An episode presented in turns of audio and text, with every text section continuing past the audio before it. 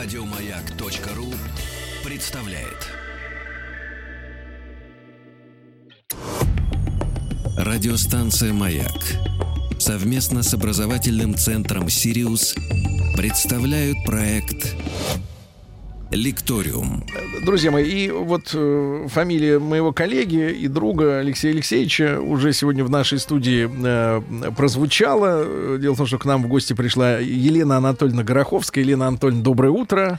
Здравствуйте. Э, кандидат биологических наук. И Елена Анатольевна э, присела к микрофону и сказала, что а я у вас вот во второй раз. Вы, Сергей, в прошлый раз отсутствовали по уважительной причине, минуточку. А вместо вас был такой вот веселый-веселый Галкин, да. И, э, Елена Анатольевна, тогда, чтобы не повторяться, э, хочу спросить вкратце, какие темы довелось обсудить в тот раз, чтобы мы шли, так сказать, вперед? Этология человека. А, нет, этого мы, конечно, не будем касаться сегодня. Ну что? Нет, нет. Сегодня у нас тема как эволюционная биология развития. Заявлена, да? И вот, Елена Анатольевна, эм, э, мы с вами заранее не обсуждали э, какой-то план. У нас разговор обычный, житейский. Когда люди собираются, они нормально разговаривают. У них нет вот этих вот э, дорожной Конечно. карты, что особенно меня бесит в плане формулировок. Вот, и каких-то э, наметок, да? Но то ли на прошлой неделе, то ли пару недель назад, но точно этой весной пришло сообщение неожиданное из мира науки. Это уж на совести ученых, насколько это правда, но якобы обнаружили возрождающиеся в человеке Э, некоторое, некоторое время назад утратив, утраченные органы.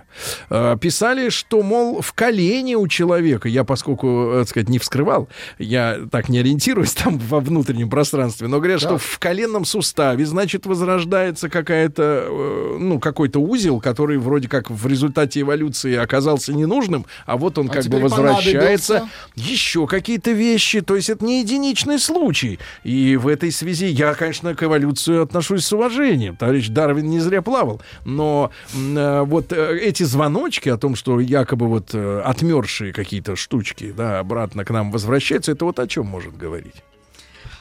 Вы знаете, это может говорить о том, что эволюция, а это, в общем-то, э, последнее, как раз результат новых пониманий ее, нового понимания, может немножко идти назад, в том числе. А я хочу сказать, что за последнее время произошли в понимании эволюции изменения, которые многие биологи считают просто революционными. Угу. И они как раз связаны с появлением вот этого нового направления, которое называется эволюционная биология развития, а сокращенно обычные ЭВДЕВА. У нас тоже так пишут сокращенно, это от англи... англоязычного э, обозначения этого направления. Угу. Вот, сразу хочу сказать, что эволюция — это факт. Почему? Угу. А потому что существует то, что биологи называют палеонтологическая летопись. То есть сейчас уже даже известны следы жизни, начиная э, почти 4 миллиарда лет назад, первые следы жизни. Вот. И то, как жизнь менялась по ископаемым всяким остаткам, мы это знаем. А что же у нас является гипотезами? А гипотезами являются... Э, теория эволюции — это гипотеза. Поэтому сама эволюция — это не гипотеза, угу. а и теория.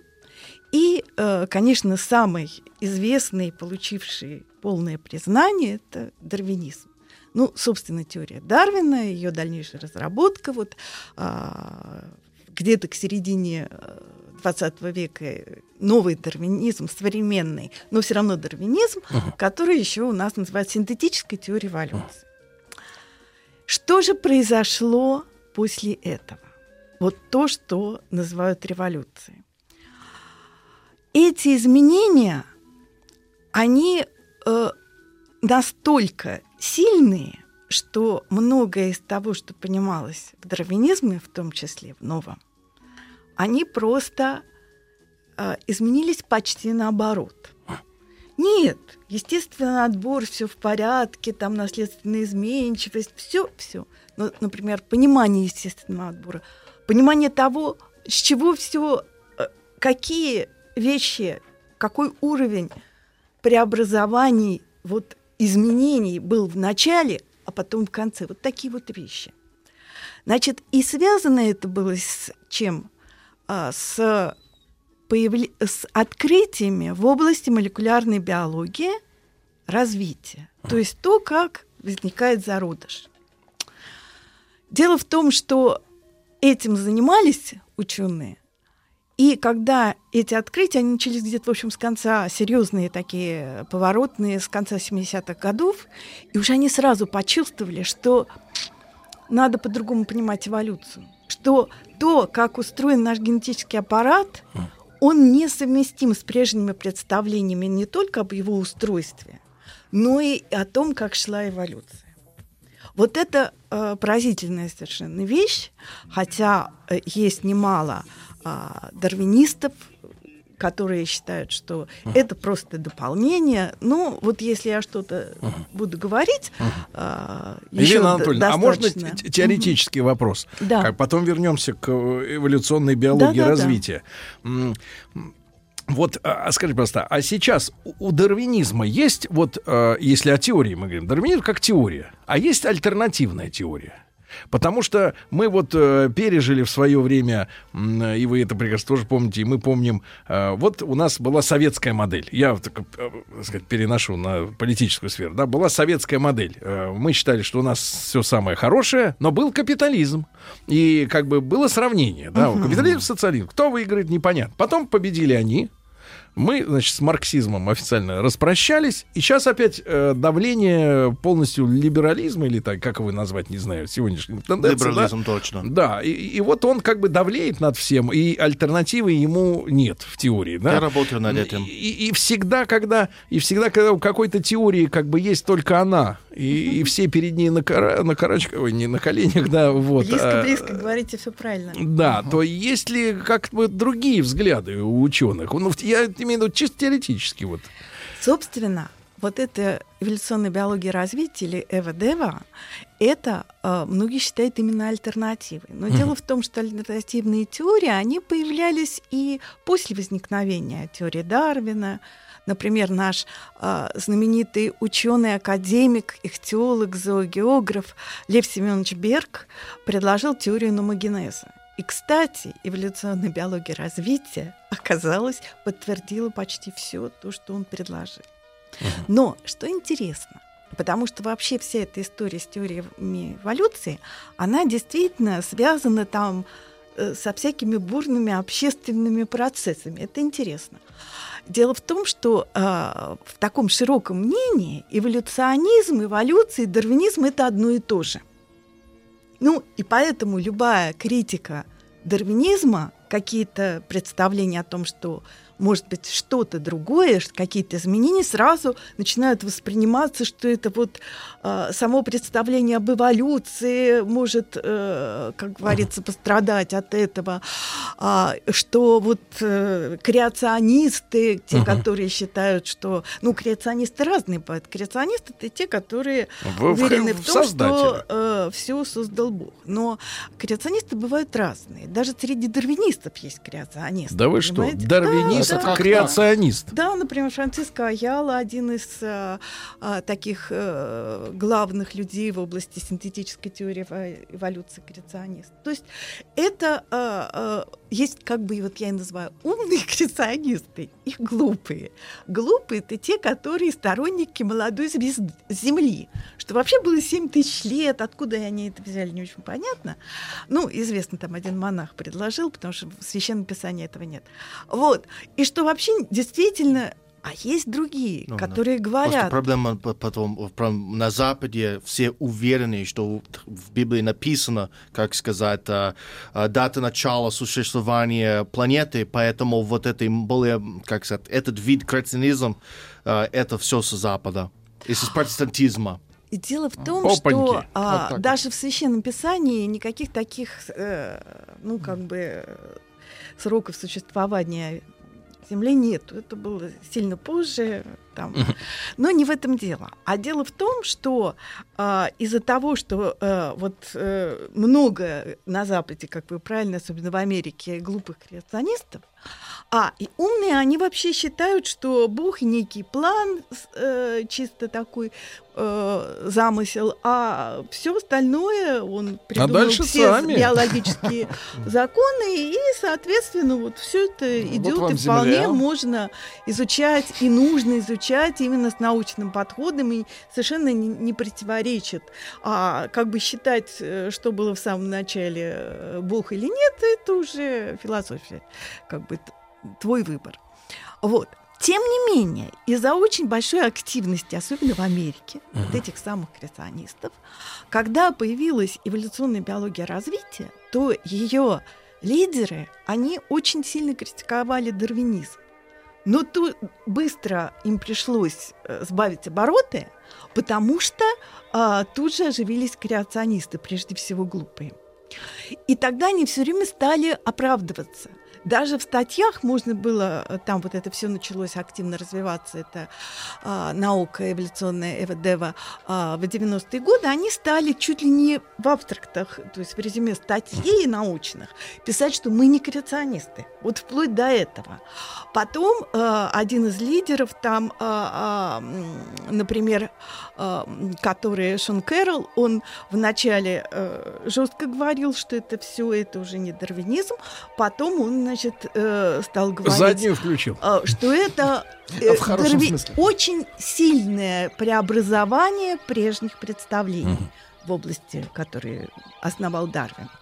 Хотя э, те открытия и те э, выводы из них, которые были сделаны, их отвер- отвергнуть не- невозможно. Мгм. Но есть э, такие упертые, которые говорят, что это просто детали. Мгм.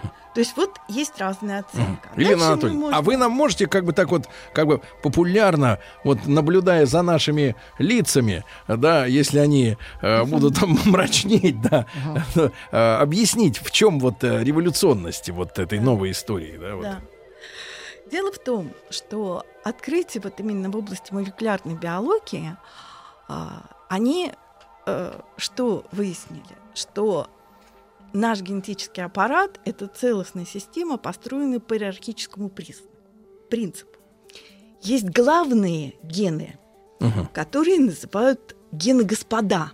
О, Вот. Э, Это регуляторные, главные регуляторные гены, потому что есть гены, которые регулируют работу других генов, они как бы менеджеры Мгм. вообще. Господа и, менеджеры. Ну, может быть, даже ну, вот с- э, топ-менеджеры, я бы сказала Да. так. И есть те, которые им подчиняются. Ну, есть э, тоже регуляторные более э, низкого уровня, а есть те, которые там ферменты, строительные белки, вот из То которых есть состоит гены рабы. Гены рабы. Мгм. Правильно, Рабочий так класс. и есть такой термин по отношению к этим генам. Он был Хм. предложен, да, э, учеными. Это правда.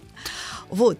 И что же оказывается, что а, вот э, когда у нас развивается организм, то этим развитием сами гены, самое забавное, они просто инструменты. А, гла- а раньше считали, что именно гены, вот они главные, они все задают. А что активную роль играет организм, который из этих генов строит сети, такие генные, их называют генные Организм самого человека. любого существа, начиная с одноклеточного. То есть у тебя, И человека давайте тоже. разберемся. То есть у тебя есть набор генов, Да. там есть главные, есть менеджеры, есть рабы. да. Иерархия. А, а как же организм этим генам дает команды так или иначе строить? Вы знаете, Или вам это- я вам скажу И что довольно, строить, да? довольно, э, может быть, странную для вас вещь. Да. Дело в том, что это один из главных вызовов, который стоит перед наукой. Как возникают эти сети? Пока что а, ученые делают то, что они расшифровывают какие-то части этих сетей. Вот. И есть такие компьютерные визуализации. Даже у маленькой бактерии, которая живет у нас в кишках, Эшерихия коли, она уже очень сложная. А уж у нас, я не говорю уже про все остальные организмы, она невероятно сложная. И вот как понять, как она возникает, потому что э, даже главные гены у них много, не одна бывает функция и так далее. Вот. Но э, это, в общем, действительно мы пока не знаем. То есть надеяться, что как-то математика, еще какие-то, вот даже придумали такой для этого термин системная биология. Вот чтобы в этом разобраться. Но пока что мы просто выясняем, как это все взаимодействует, просто как это устроено. А у них вот система обмена информацией, это на уровне химическом или электрическом? Я mm. То есть вам импульсы, сказала, им на уровне вызов. символическом. То есть это... Это информационные взаимодействия. Хотя, вот если вы посмотрите статьи по молекулярной биологии, вы там практически никаких есть, погодите, погодите. химических э, я не утрирую, найдете. Я утрирую, там, то есть обмен мыслями между генами происходит. Знаете, ну, так, я так, я так не это... между генами. Дело в том, что знаменитая генетик американский Барбара Маклинток, да. который в 1983 году получила Нобелевскую премию за открытие прыгающих генов, то, что у нас гены могут менять свое место, это было вообще до 70-х годов. Э, они не могли с ней спорить, потому что, ну, замалчивали, потому что это не входило. Она была очень уважаемым ученым, с ней не спорили, но и не поддерживали. В конце концов, она а, получила за это Нобелевскую премию, и в своей Нобелевской речи она сказала такую вещь. Она, правда, говорила о клетке, но это тоже очень уже сложная система. И она сказала, что то, что делает с генетическим аппаратом клетка, клетка аналогична мышлению. Так да что, вы что? Да. Мышлению? Да. Потому что вот именно э, не сами гены запускают что-то, хотя они сначала строятся эти сети, угу. а дальше включают эти сети гены, и эти гены команды. дают команду другим как каскад. Вот. Понимаете? Вы нас пугаете. Угу нам Елена Анатольевна становится не по себе. Ну, я, собственно, моя задача именно в этом. Мы же периодически встречаемся в студии, да, вот с разного рода специалистами. Одни нас пугали э, кишечным мозгом. Да. Э, три килограмма бактерий, которые нам говорят: иди в пятерочку, возьми печень. Делай вот, ешь огурец, да. Вот, это страшно. А сейчас стало, ребята, еще страшней. Елена Анатольевна Гороховская с нами сегодня, кандидат биологических наук. Мы говорим об эволюционной биологии развития. Разговор только начали. Радиостанция «Маяк» совместно с образовательным центром «Сириус» представляют проект Лекториум. Друзья мои, с нами в студии по-прежнему Елена Анатольевна э, Гороховская, кандидат биологических наук. Сегодня мы говорим о вещах, я понимаю, непростых. Только смирились с дарвинизмом, можно mm-hmm. сказать, да. А вот уже э, обновление, об, апдейт, вчера апдейт пошел, да. И, и мы сегодня говорим об эволюционной биологии развития. Включается публика в разговор. И вот такой вопрос э, из Ростовской области. В Ростове люди смелые, они задают вопросы прямо. И вот товарищ, э, только Олег пишет, да, из Ростова, получается, что разум человека — это коллективный разум всех его органов, это вот тот товарищ пошел дальше в логической цепочке, да. Я единственное могу сказать, что э, да, э, в новостях периодически попадают сообщения мне э, по утрам о том, что, например, человек, у которого по состоянию здоровья произошла пересадка органа, ему, например, заменили почку. И вдруг из примерного семьянина по выписке из больницы uh-huh. превратился алкоголика. Или подлеца. Mm. Ну вот, и как бы заимствовал некоторые черты э, с приходом нового органа от, от донора. Ну, я утрирую, конечно, как всегда, но тем не менее. Но это вот э, такие сообщения проскальзывают. А вот, э, Елена Анатольевна, как вы просто прокомментируете э, вопрос Олега из Ростова? То, что э, мозг, разум человека, э, человек это коллективный разум всех его органов. Ну, разум, наверное, в широком смысле, не только... Э, Вы знаете, э, все-таки это аналогия, конечно. Но аналогия очень серьезная и глубокая.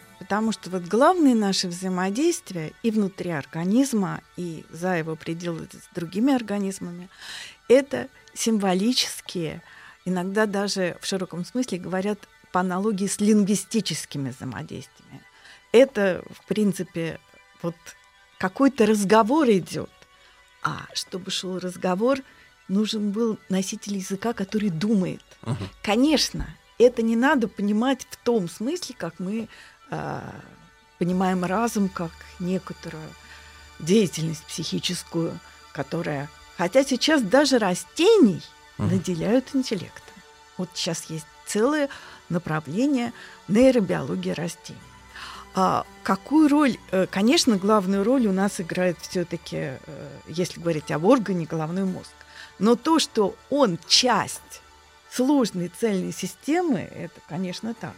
А мы знаем вот язык, э, на котором общаются гены. Если Вы вот опять знаете, на это- нижний уровень Это спускаться. интересно. А, На самом деле на эту тему можно было отдельный разговор, потому что сейчас есть такое направление, которое называется биосемиотика. Они считают, что вот то, чем живое отличается от неживого, это именно способность к такому символическому взаимодействию, общению, Мгм. разговорам, письму, чтению уже на уровне действительно молекул. Но чтобы вас немножко э, не пугать вот то, что было перед этим сказано по поводу, э, так сказать, мышления клетки, э, просто на каком механизме э, вот эта регуляция ген- генетического аппарата э, устроена. Вот эти регуляторные гены, на их основе э, они кодируют белки регуляторные, которые садятся на какие-то места хромосом, включают одни гены, выключают, а, разрешают каким-то генам вместе работать, то есть э, дальше что-то синтезировать, а медленнее, быстрее и так далее. А тут главный вопрос. Это программа или это, по, как говорится, по Эта программа обстановке? не записана в ДНК.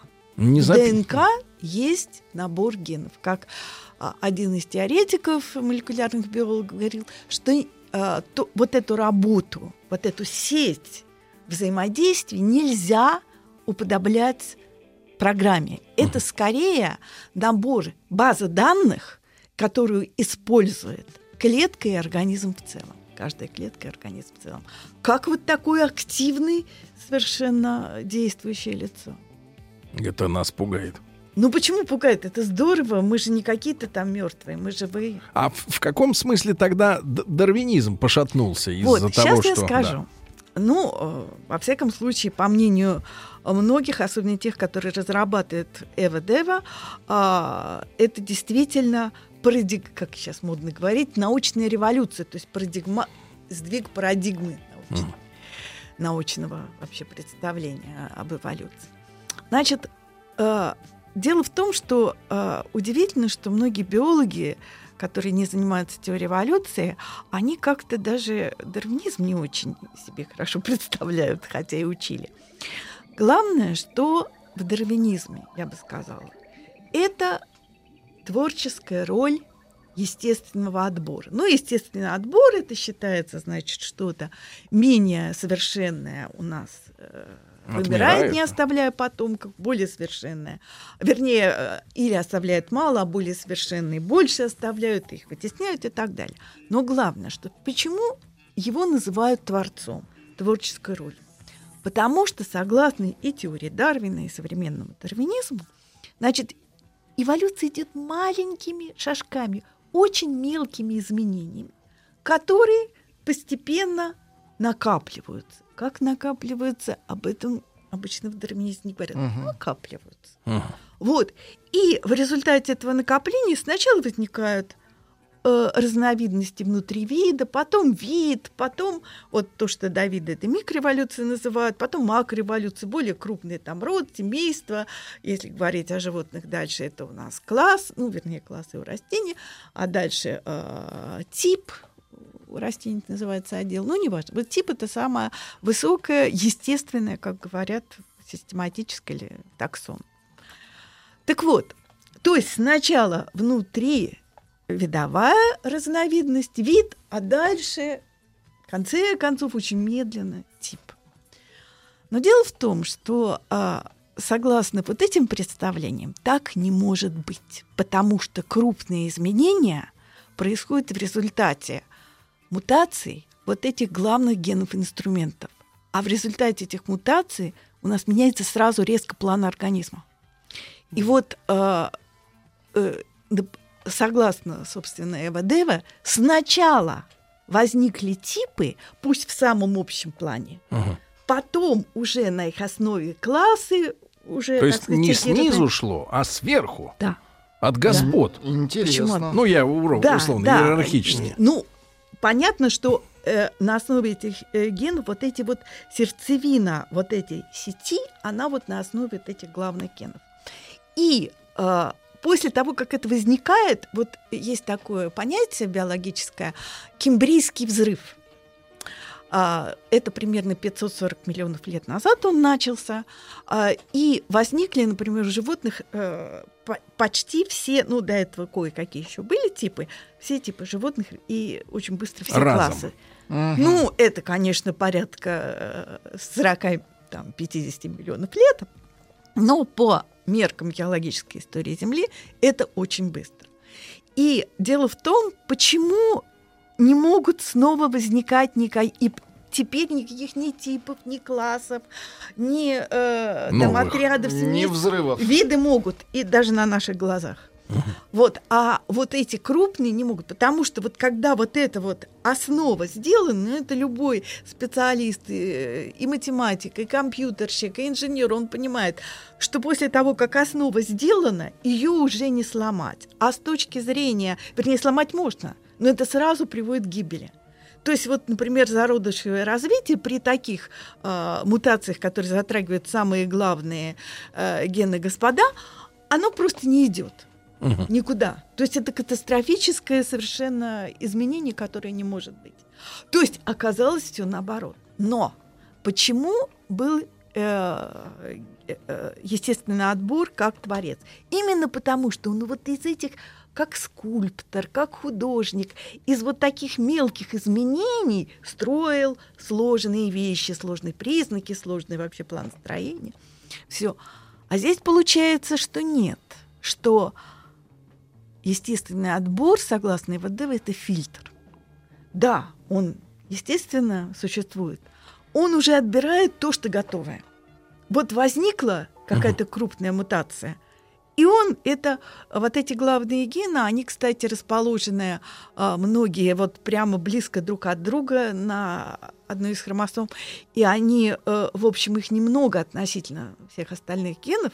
И вот иной раз мутация даже одного-двух генов может приводить к резким изменениям. И, естественно, отбор вот, говорит, вот это вот не жизнеспособно, а это жизнеспособно. Но он не является главным форма, э, творческим фактором. И в основном именно фильтр.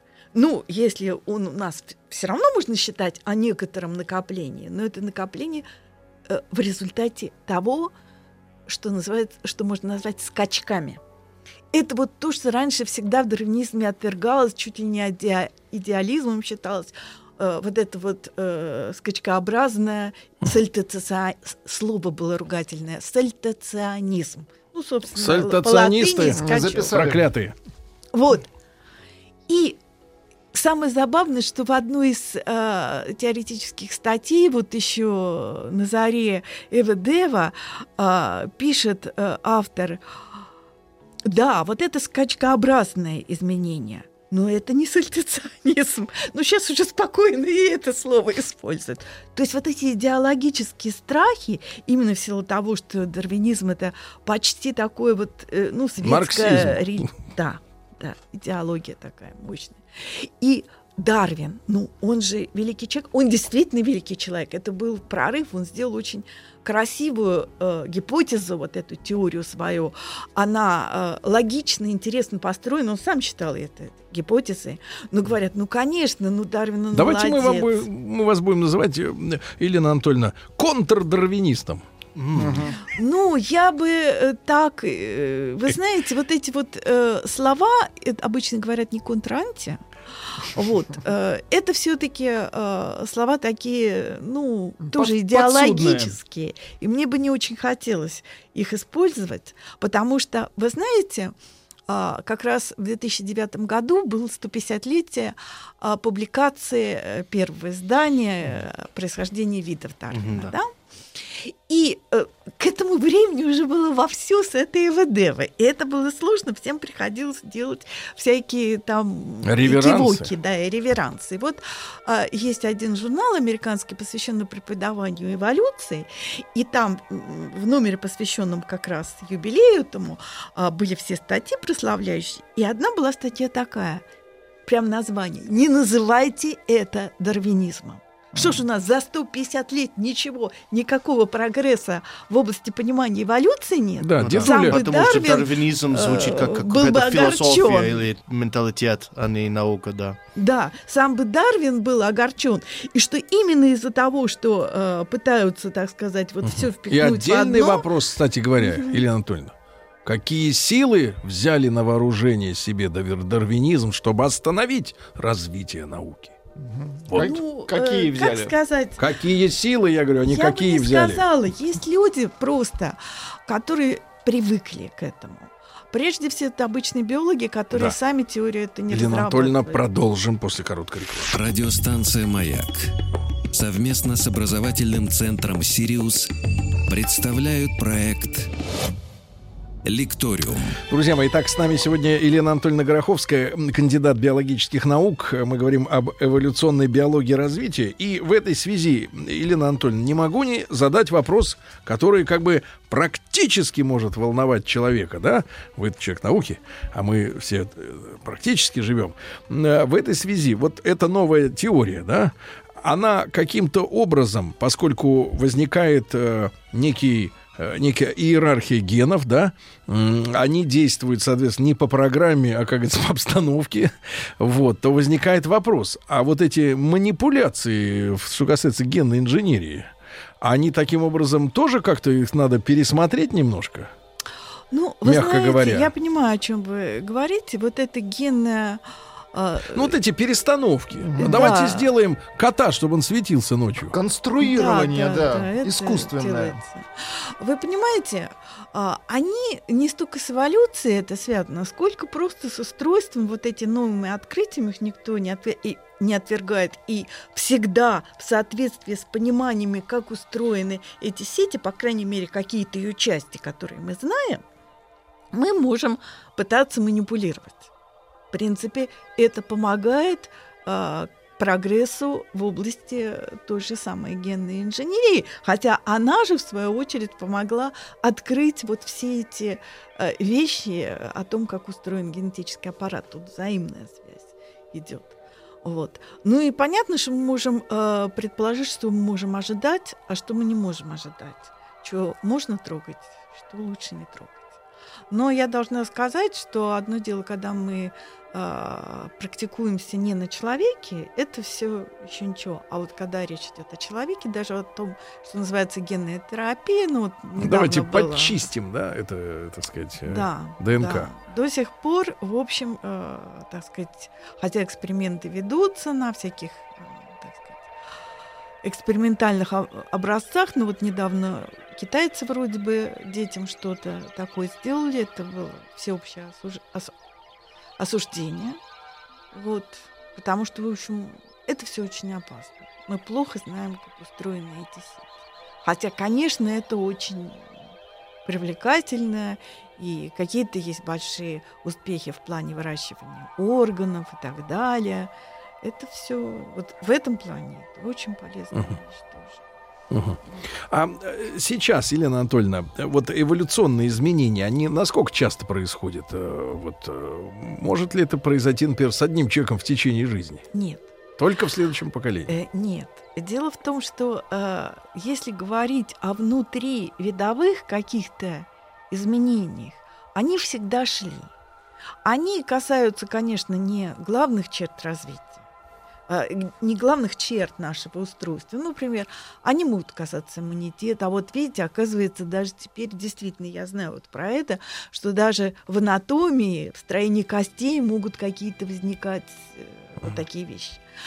Вот. Э, Дело в том, что вообще Эведева, она э, смогла реально объяснить, как э, и исследовательно, естественно, как возникает новизна, новая форма, ну вообще в течение эволюции, ну и даже вот в таких вещах. Если у нас есть э, мута какие-то конкретные гены, которые отвечают как инструменты, то мы можем что-то там такое представить, что обратные мутации могут быть, и обратные изменения могут быть.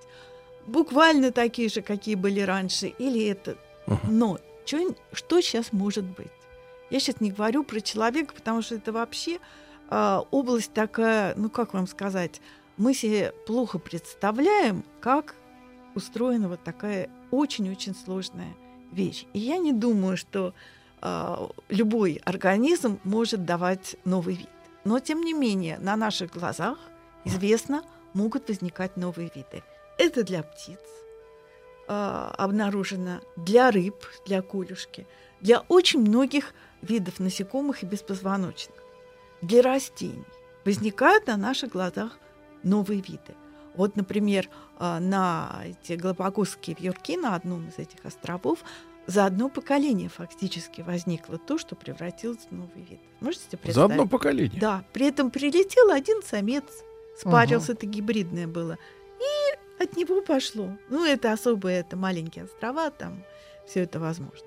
Вот. Ну и в других э, вещах, там в озере Байкал, там какой-то рачок, ну, там прошли десятилетия, но все равно это то, что даже Дарвин себе не представлял, что это может быть так быстро. Правда, это ничему не противоречит, ни дарвинизму, ни чему-то другому, но вообще о том, что виды могут возникать очень быстро, и, конечно, вот это вот а, новые представления, они помогают это понять и, может быть, даже что-то предсказать. Потому что у нас очень быстро меняется под нашим же человеческим влиянием – а, внешняя среда, и это помогает нам понять, что может быть, что не может быть. Угу.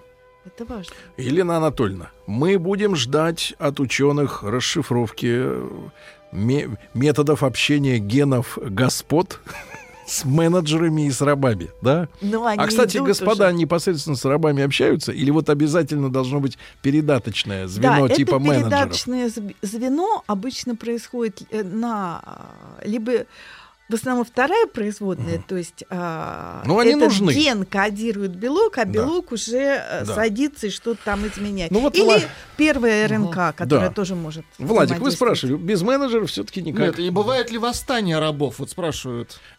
Да, да, это Генов рабов. Да, бывает ли восстание? Но это уже на Нет. для следующей программы. Для следующей. Елена Анатольевна Гороховская, кандидат биологических наук, сегодня была с нами. Мы говорили об эволюционной биологии развития. Спасибо огромное.